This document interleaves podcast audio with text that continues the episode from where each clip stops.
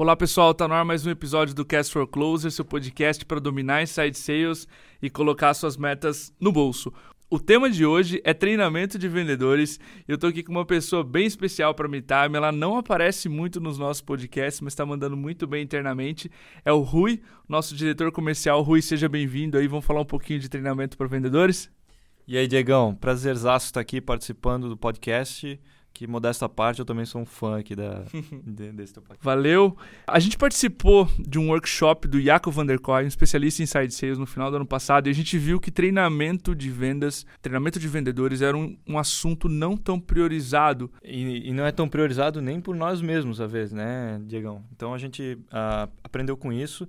Uma coisa que marcou muito, que o Jacob falou pra gente é 4 mais 1 é maior que 5. O que quer dizer isso? O que ele quis dizer é que quatro dias vendendo e um dia treinando dá mais resultado do que cinco dias vendendo. É bom, um bom exemplo disso é se a gente olhar para atletas profissionais. Um atleta profissional ele passa a maior parte do tempo dele treinando durante a semana e tal para ter um, dois jogos aí uh, durante a semana. Ele ganha para isso, por isso que ele é um profissional. Ele treina e ganha para isso. Já o vendedor, muitas vezes, ele é um cara que ganha como um profissional, mas se comporta como um amador. Por quê? Ele não tem tanto treino, não pratica tanto e não pratica, claro, não porque ele não quer, porque muitas vezes é falta de tempo, uh, mas falta de tempo é falta de prioridade, né? falta de priorizar aquilo. Então, acho que é um assunto super importante, às vezes pouco priorizado, por isso que a gente vai debater um pouco sobre isso. Né? Legal. A gente vai dividir esse podcast em duas etapas, tá? A gente vai começar falando do onboarding dos vendedores, e essa é uma fase mais inicial para quem está em ramp up. Para dar uma ideia de tempo, a gente calcula normalmente um, ramp-up de um SDR de 2 a 4 meses e de um closer, de alguém que fecha as contas, de 3 a 6 meses. Claro que isso vai, vai depender muito do ticket médio, do mercado, do tamanho dos clientes de cada empresa, mas para dar um overview, seriam essas os limites de tempo para um onboarding de um vendedor. E o segundo, a segunda parte do podcast vai ser sobre treinamento dos vendedores em si. Aí é para quem já está numa fase mais avançada, para os vendedores que já estão há mais tempo na sua empresa. E a gente vai falar um pouquinho de roleplay, de coaching, de one-on-ones. Eu vou deixar o Rui explicar um pouquinho mais agora qual a divisão que a gente faz aqui internamente mesmo do treinamento do onboarding dos novos vendedores. É isso aí, Diegão. O onboarding é super importante, né? principalmente porque não existe uma faculdade de vendas aqui no Brasil. Nos Estados Unidos até tem, né? O nosso aqui do Mark Roberg da aula em Harvard sobre vendas. Mas aqui no Brasil não tem e também não tem muitos profissionais experientes nesse assunto. Por isso que um onboarding bem configurado aí, ele ajuda bastante a acelerar esse tempo de ramp-up. E eu queria dividir aqui o onboarding em dois aprendizados importantes que o vendedor tem que ter quando ele entra na empresa. Um deles é sobre o processo de venda, né? isso muitas empresas fazem muito bem, e o outro é sobre a vida do cliente. Aprender sobre a vida do cliente é para o vendedor conseguir entender os desafios que o cliente passa e realmente calçar os sapatos do cliente, como se fala muito. E eu queria comentar aqui de três formas né, que as empresas podem tentar usar para que o vendedor ele consiga realmente se conectar com, com, com as dores dos clientes. Uma delas é conversar com o cliente. Então, colocar o vendedor para bater um papo com os clientes que você tem, entender como está sendo a experiência dele com, com a tua solução, como que era a vida dele antes e depois uh, de usar a, a tua solução. Essa é uma forma. Uma outra forma que ele pode fazer é se tiver né, na tua empresa alguém que é do setor para qual tu vende, peça para ele conversar internamente com essas pessoas. Por exemplo, se eu vendo um, um produto para RH, vou lá passar um dia com o cara do RH, eu quero entender como é que é o dia a dia dele, o que, que ele faz, quais são as preocupações que ele tem. E o mesmo pode servir, por exemplo, se eu vendo uma solução para o marketing, né? Provavelmente aqui na MeTime, se a gente tivesse uma solução para o marketing, o cara ia sentar com o Diegão e ver, pô, Diegão, quais os desafios que tu tem aí uh, diariamente. Então, uma delas é conversar com o cliente mesmo, outra, conversar com as pessoas na tua empresa que são do setor que o teu vendedor vai ter que conversar. E o terceiro, que é uma, uma boa opção também, é pedir para conversar um pouco mais com as pessoas que estão diretamente lidando com os clientes. Por exemplo, o time de suporte ou o time de Customer Success. Esses caras eles estão presentes e sabem muito bem as dores ali, o que, que o cliente está reclamando e o que, que ele está gostando. Às vezes eles têm uma boa relação para poder passar isso para o vendedor. Legal, é interessante tu comentar esse exemplo de passar pela vida do cliente. Quando a gente entrevistou o Matt, VP de vendas da Rock Content, ele sempre comenta que o maior erro que as empresas cometem é treinar os seus vendedores só no produto ou só na solução que ela vende. Isso é muito fácil, mas treinar sobre a vida do cliente é particularmente difícil e esse é o principal erro que ele comenta que as empresas cometem e não dão tanto valor e é onde mexe o ponteiro. É isso mesmo. E a gente tem sorte aqui na MeTime se eu for falar dessa parte da vida do cliente. Por quê? O nosso produto é um produto para inside sales. Então, se eu vou uh, treinar um vendedor de inside sales, na verdade, os desafios que ele enfrenta no dia a dia são os desafios do cliente que ele vai falar. Então, um, um exemplo né, do que a gente fazia aqui no começo da MeTime, por exemplo, quando a gente tinha uh, um software ali, tem ainda, né, o nosso Dialer, que é um, um software de VoIP integrado ao, ao, ao CRM, o vendedor muitas vezes, se ele entrava já e já usava essa solução, ele não percebia as dores do, do vendedor que não tem essa solução. Então eu brincava, eu colocava os caras para nas primeiras duas semanas ter que fazer várias ligações de vendas, por exemplo, usando o próprio telefone, né? Então ele sentia a dor de pegar o telefone toda hora, ter que ligar, inserir as informações tudo manualmente no CRM e no final do dia chegava e aí, cara, quantas ligações tu fez? Você anotou tudo para mim? Então, na verdade é colocar o cara para sentir as dores, né, que que o teu cliente pode sentir Fica à vontade para usar da criatividade para isso aí. E essas são algumas ideias para vocês poderem usar para treinar o vendedor e conseguir ter empatia com o cliente e quando o cliente falar uma dor, realmente ele, poxa, é verdade, isso aí incomoda e não ser apático aquilo. Acho que vai ser muito bom né, para ajudar nesse, nessa parte do treinamento. A outra parte do onboarding, que é super importante também, que muitas empresas já fazem, mas a gente quer dar umas dicas aqui para ver se pode melhorar essa etapa, que é ah, no processo de venda. Em muitos casos, né, a gente vê até em livros que, que comentam sobre isso, que é comum quando uma empresa contrata um vendedor, coloca ele para sentar junto com o melhor vendedor. Né? Então pega, entra um novo vendedor e cola no, no Bruno aqui ou no, no Rui, aqui da MeTime, faz igual ele faz. O problema é que as pessoas não têm um perfil igual, né? Às vezes você tem vários vendedores que performam super bem, eles têm características diferentes. Tem alguns exemplos de amigos nossos que trabalharam em outras empresas conhecidas aqui. Inclusive era um top performer. E um trabalhava lá no mês com 60 deals, né, no funil de venda, 60 negócios. E disputava ali a vaga de melhor vendedor com alguém que trabalhava com 30 negócios no funil. O cara que trabalhava com 60 negócios, ele é um cara que trabalha muito bem com volume de atividades eh, e produtividade. Já o cara que trabalha com 30, ele é um cara bom em criar relacionamento, ele vai um pouco mais devagar, tem uma taxa de conversão maior. No fim, o resultado dos dois era muito parecido, mas o perfil era diferente. Então, se eu pego um cara desse e coloco com o perfil errado, ele pode não performar bem.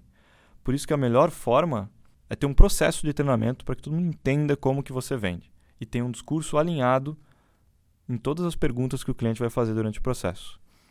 E para isso é muito importante ter um material de base. Um material, quando a gente vai estudar um assunto novo, a gente precisa de um material de base. Esse material de base em vendas é o Sales Playbook. A gente inclusive lançou, né, diga, um Sales Playbook aí, que é o que a gente usa aqui internamente. A gente compartilhou muitas uh, do que a gente faz aqui uh, recentemente. Uh, só que só o playbook ele não é suficiente. Dá para você criar lá uma, um material, querer que as pessoas consigam fazer de cara. Então, como que eu faço para os meus vendedores conseguirem realmente aplicar isso que tem lá no meu playbook? Como que eu imagino um processo para treinar essas etapas? Acho que um, um, um, bom roteirinho que você pode ter, um bom processo, é primeiro, tem que ter um roteiro do que o cara vai ter que fazer para aplicar aquele conceito. Por exemplo, se o cara tem que fazer uma pesquisa, né, uma pesquisa do lead ali para criar alguma um rapport, entender como falar com ele antes. Tem que ter exatamente como que o cara vai encontrar as informações dessa pesquisa, se é no LinkedIn, se é no site, quais são essas informações, inclusive como ele pode usar essas informações a seu favor quando ele vai falar com o cliente. A Trish Bertuzzi dá um exemplo no livro dela, do, do Sales Development Playbook, que ela fala do 3 Cs na pesquisa, que é que você vai pesquisar sobre a company, né, sobre a empresa, sobre o contato que você vai falar e uh, ter um conversation starter, ou seja, alguma notícia que saiu na internet, algum compartilhamento que o prospect teve no LinkedIn, que pode ser uma forma de começar essa conversa. Então, só um exemplo aqui da, de como fazer esse roteirinho da pesquisa. Uma vez que o cara tem esse roteiro, ele sabe como seguir. O próximo passo é fazer na prática. Então, aí é que entra o roleplay, né? simulação. Bota o cara para fazer uma simulação. Se for uma, uma ligação de conexão para a gente dar um diagnóstico, a gente tem um roteiro, quais são as informações ou como que é um pitch ideal que ele pode trazer, e a gente pratica isso à exaustão. Depois do roleplay, a gente tem o feedback. E o feedback ele pode ser oral, né? a gente pode comentar sobre os feedbacks, mas uma coisa muito legal é ter esse feedback por escrito. Que daí o cara pode voltar algumas vezes naqueles feedbacks, ter, é, fixar melhor. Tem pessoas que fixam melhor quando, quando leem do que quando ouvem. E principalmente ter uma cultura de feedback na empresa, onde um feedback de um vendedor pode servir para vários outros. Aqui é, eu recebia vários feedbacks no início, quando estava na MeTime, e sempre compartilhei isso depois com os outros vendedores, e é super saudável. E por último, né, então o primeiro passo é ter um roteiro, fazer um roleplay prático, ter feedbacks específicos com exemplos por escrito.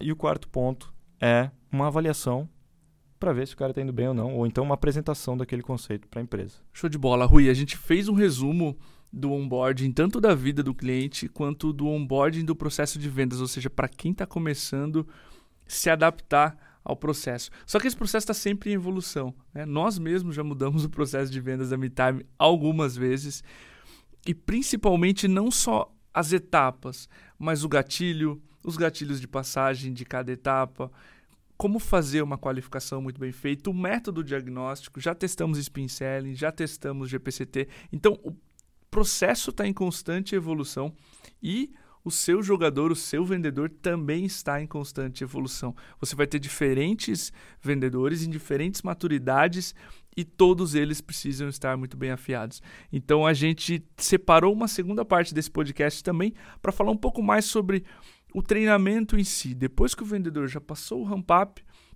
a parte de onboard, o que, que ele pode fazer para ser mais eficiente. O Rui vai explicar um pouquinho melhor como a gente faz o processo de treinamento aqui de vendedores na MeTime. É isso mesmo, né, Diegão? Até porque a gente está sempre aprendendo com essas mudanças e por isso que é importante ter esse treinamento constante de quem também já sabe, né, já está já tá há algum tempo no, nesse jogo de vendas. E diferentemente do onboarding, onde você tem sequência de passos ali que o cara vai ter que passar para incorporar todo o teu processo ou a vida do cliente, no treinamento todo mundo já sabe todos os passos, a não ser que teve uma mudança em algum deles. Então, a primeira dúvida que surge é: por onde eu tenho que começar, né? O que, que eu tenho que treinar primeiro? Tem duas formas de você entender o que, que é prioridade para treinar. A primeira delas é olhar para as estatísticas, né, ou as métricas de conversão que você tem. É o que um técnico de futebol faz quando ele quer saber o que está indo mal ali no jogo. Ele olha lá as estatísticas e vê, poxa, que está pegando mal aqui é a, a, posse de bola. Né? O pessoal não está com posse de bola, não está chegando no ataque. Os meus chutes não chegam no gol. Né? Então ele olha para as estatísticas e sabe exatamente o que treinar. Vamos olhar para a taxa de conversão de cada etapa. Como é que está essa taxa de conversão? Como é que está a minha taxa de no-show? Ou, enfim, várias métricas de vendas aí. Uma outra forma é assistindo os jogos. Então olha lá com como é que os vendedores estão suportando nas reuniões, acompanha junto com ele, participe de algumas reuniões, ou então ouça as gravações dessas reuniões para entender o que, que precisa ser melhorado. E aí, uma vez que você identificou o que treinar, tem algumas formas de fazer esse treinamento que eu queria deixar como sugestão. São coisas que a gente usa aqui internamente também. Existem duas opções, né? Você pode fazer esse treinamento one-on-one, onde você vai sentar com cada vendedor, entender de forma personalizada o que cada um deles está precisando mais, qual é a taxa que está abaixo da média de cada um, e fazer um treinamento ali de um para um, né? seja ouvindo gravações ou dando feedbacks. E uma outra forma é fazer esse treinamento em conjunto, que é o que a gente chama aqui de bootcamp, que é aquela ideia do 4 mais 1 maior que 5. Então é um período que a gente separa, inclusive a gente gostou tanto dessa ideia que o Diegão copiou e no, no marketing eles estão fazendo isso também, tem um período lá separado para treinamento, né, para aprendizados. Então é um horário que todo mundo no time de vendas para e a gente escolhe um tema para treinar dessa forma que eu comentei. Algumas formas de fazer esse treinamento. Né? Você pode fazer a crítica das gravações, das interações. Então, vamos sentar, vamos ouvir aqui como que a gente setou que era para ser aqui o roteiro da nossa conexão? Você sabe me dizer? Você lembra como é que é, Diegão? Beleza. Vamos ver como é que você fez. Né? E a gente, muitas vezes, o feedback ele sai natural. E esse feedback ele pode ser sozinho, em conjunto. Já conversei com empresas que fazem isso em conjunto. Juntam cinco, seis pessoas numa sala. Pessoal, vamos aprender com essa ligação aqui. Todo mundo à vontade. E todos aprendem com o erro de um. Acho que isso é ótimo, é super saudável. Uma outra forma de fazer é com roleplay específico que eu quero dizer com roleplay específico? Vamos dizer que tem uma etapa ali no meu processo de venda que é o diagnóstico. Nesse diagnóstico tem várias coisas que eu vou fazer ali, né? Então, eu posso escolher, por exemplo, aqui a introdução do diagnóstico. Como que a gente abre isso aqui? Como que a gente combina o que vai ser falado? Como a gente cria o rapport? Então, eu pego só esse ponto e faço uma exaustão de treinamento, né, um roleplay e feedbacks em cima desse ponto específico. É mais ou menos uma analogia como os atletas fazem também. Tem o rachão, onde todo mundo joga e tal, mas muitas vezes tem o treino só de chute no gol. E fica lá a manhã inteira só chutando no gol. Inclusive os melhores atletas, depois do treino, ficam só treinando o ponto que eles sabem que vai dar mais resultado. Então acho que a gente pode aprender muito aí com atletas profissionais. E nem sempre o gestor é quem, quem vai ter que dar esse treinamento. Às vezes tem alguém no time que o cara é super fera em um certo ponto ali, na demonstração, ou em fechamento, ou em criar rapport. Esse cara ele pode eh, trazer esse conhecimento, compartilhar isso com o resto do time, ter uma cultura assim, onde cada um traz o seu ponto forte, eu acho que também é muito positiva. E por último, né, se, poxa, falta algum conhecimento, é um, é um ponto que eu queria melhorar, mas eu não tenho esse conhecimento internamente na minha empresa, eu não sei como fazer, Diegão. Existem algumas certificações na internet, além de diversos conteúdos, mas certificações na internet, como certificação de Inbound Sales da HubSpot, a certificação de Inside Sales da Rock Content, a RD agora lançou a RD University. Então tem várias opções aí para quem quer treinar sobre pontos que ainda não tem esse conhecimento interno na empresa. Legal, Rui. Eu gostei que tu mencionou o time de marketing. É uma cultura nossa agora, todos os times, até o time de produto está fazendo tempos específicos para treinamento. A gente viu que é uma tendência muito forte e o que o Iaco chama no livro dele de self-learning organizations. Não são organizações que as organizações que vão triunfar no futuro são self-learning, ou seja, elas não param para fazer treinamento uma vez ao mês, elas aprendem todos os dias. Então, isso é algo que a gente incorporou em todas as áreas, todas as áreas têm o tempo permitido e bloqueado para treinamento e evolução constante. E é por isso que a gente trouxe esse podcast aqui, para que você também conseguisse ter a noção do quanto isso vai importar para a sua performance, a sua evolução da sua empresa nesse 2018. A gente está fechando esse episódio. Queria agradecer a presença do Rui aqui mais uma vez. E é isso aí, pessoal. Grande abraço, até o próximo episódio. Fechou, galera. Foi um prazer estar aqui com vocês. Um abraço.